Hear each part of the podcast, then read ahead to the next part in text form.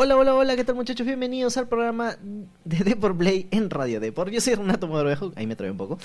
¿Qué tal, cómo estamos? No estoy con Andrés Suárez el día de hoy, este es el último día de podcast de la semana, ya regresaremos el lunes, pero tengo un invitado de lujo.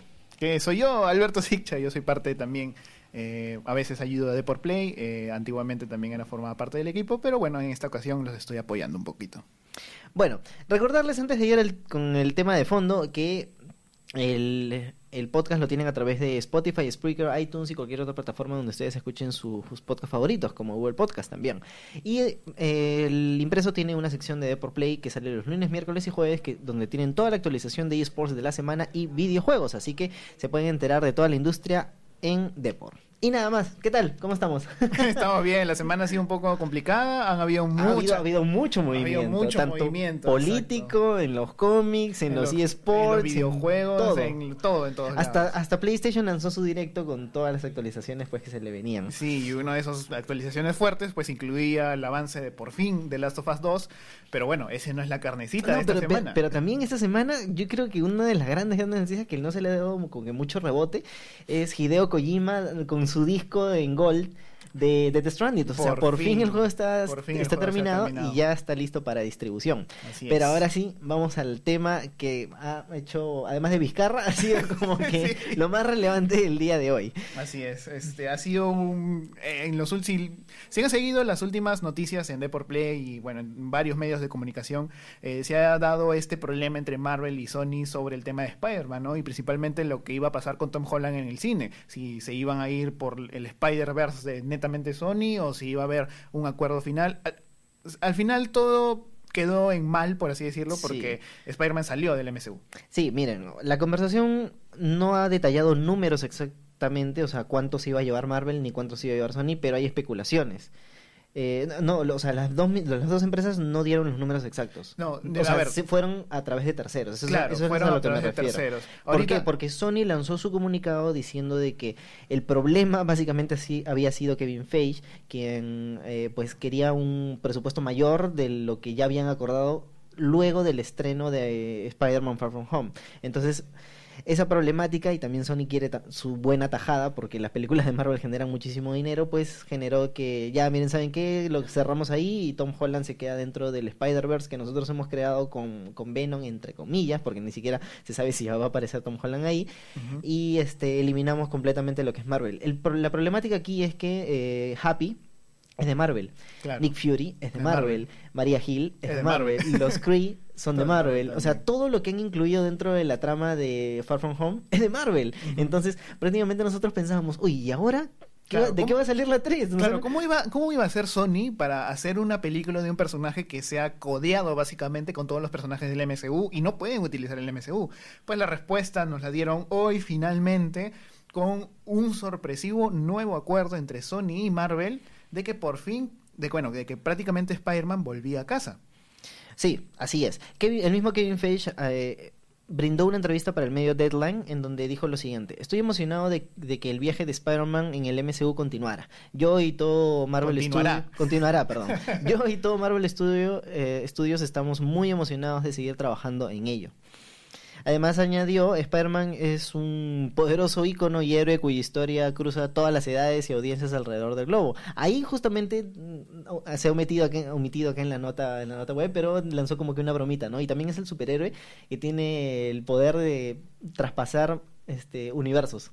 Ah, Porque Ah, está, está- claro. está- es el único héroe de Marvel como que está en su universo de, de Spider-Man y luego ¡pac! se pasa al, al UCM Claro. combinando las demás historias. Bueno, finalizo. Él también es el único héroe, bueno, acá dice que con- de poder cruzar los universos cinematográficos, así que Sony continuará desarrollando su propio Spider-Verso nun- y nunca sabes lo que el futuro aguardará. Así es, es algo eh, sorpresivo para todos, ¿no? Que ya nos habíamos resignado. Bueno, ya al menos Spider-Man va a salir con Venom, va a ser algo muy chévere, pero ahora va a poder tener por lo menos una tercera película para, si no me equivoco, el 2021 en junio.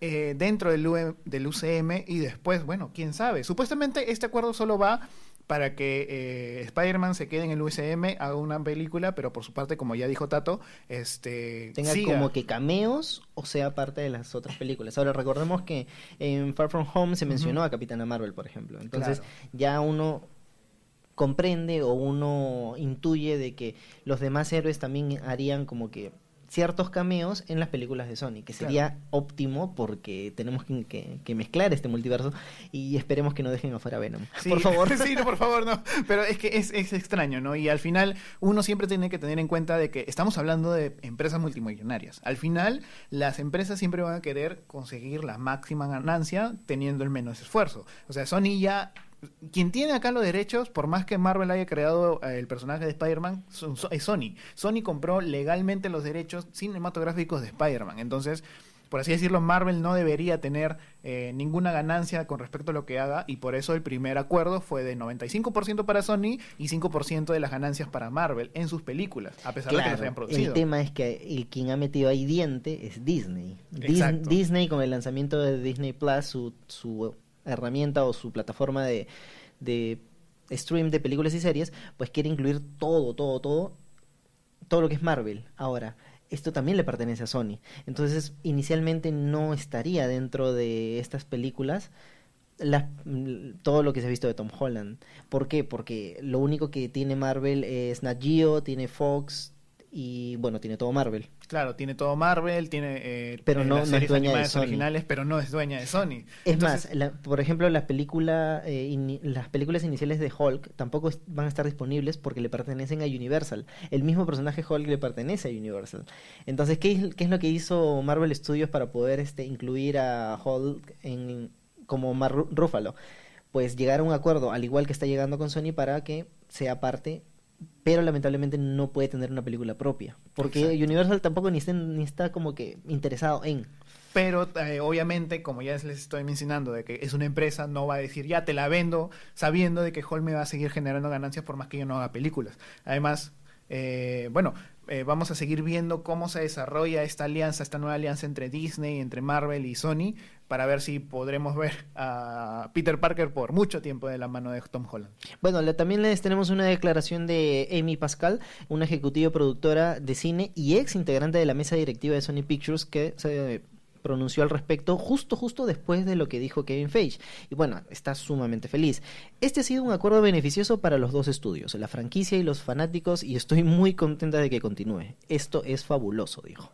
La historia de Peter Parker dio un giro dramático en Lejos de Casa y no puedo estar más feliz de que todos estemos trabajando juntos mientras vemos cómo continúa su viaje. Alerta de spoiler, por, por si alguien no vio la película de Lejos de Casa o Spider-Man Far From Home, al final de la película, ojo con el spoiler, se revela que Spider-Man es Tom Holland. No, mentira. Peter Parker. Peter Parker. Pero también hay otra revelación en las escenas post-créditos, donde se ve que Nick Fury y Maria Hill realmente durante toda la película eran Skrulls. No eran ellos, eran, Skrulls. Exactamente. Entonces, como que ya quieren de alguna forma unir la historia de Capitana Marvel con la historia de, de Spider-Man. Y si se llega a ver a Nick Fury, el original, en una nave extraterrestre junto a otros Skrulls entre comillas, tomándose unas vacaciones y medio trabajando, ¿no? Sí, exacto. Es como que, bueno, ya voy a dejar a mi doble Skrull en la Tierra para poder trabajar en esto, pero también voy a darme sus vacaciones, ¿no?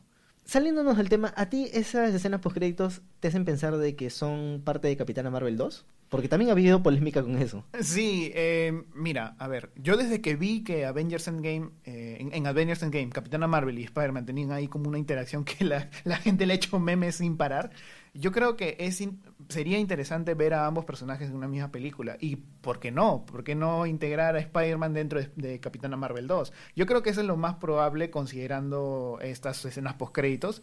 Y sí, sí, sí creo que, de que estas eh, escenas con Nick Fury como son en el espacio, son o de Capitana Marvel o de Guardianes de la Galaxia. No hay de otra. Entonces, yo creo que lo más probable es Capitana Marvel. Bueno, pero les tengo malas noticias, muchachos. Y con esto cerramos el podcast del día de hoy. Es que Marvel también está en problemas con Capitana Marvel.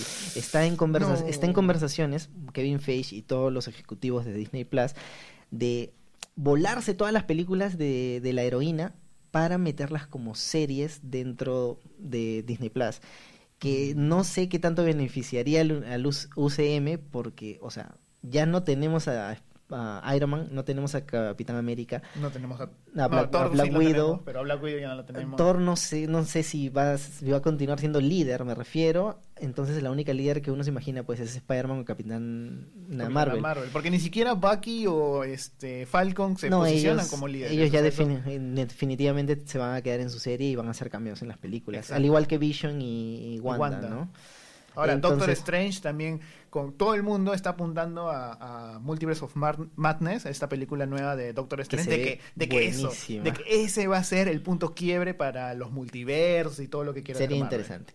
Y bueno, nada más muchachos, déjenos en los comentarios qué piensan ustedes acerca de la inclusión, de la reinclusión de Spider-Man dentro del UCM y qué pasará con el futuro de Capitana Marvel y si tienen hype de la siguiente película de Doctor Strange. este ha Así sido el podcast de, de ProPlay en Radio Deport. Yo soy Renato Mogrovejo Yo soy Alberto Siccha. y nos escucharán la próxima semana. Chao, chao. chao. chao.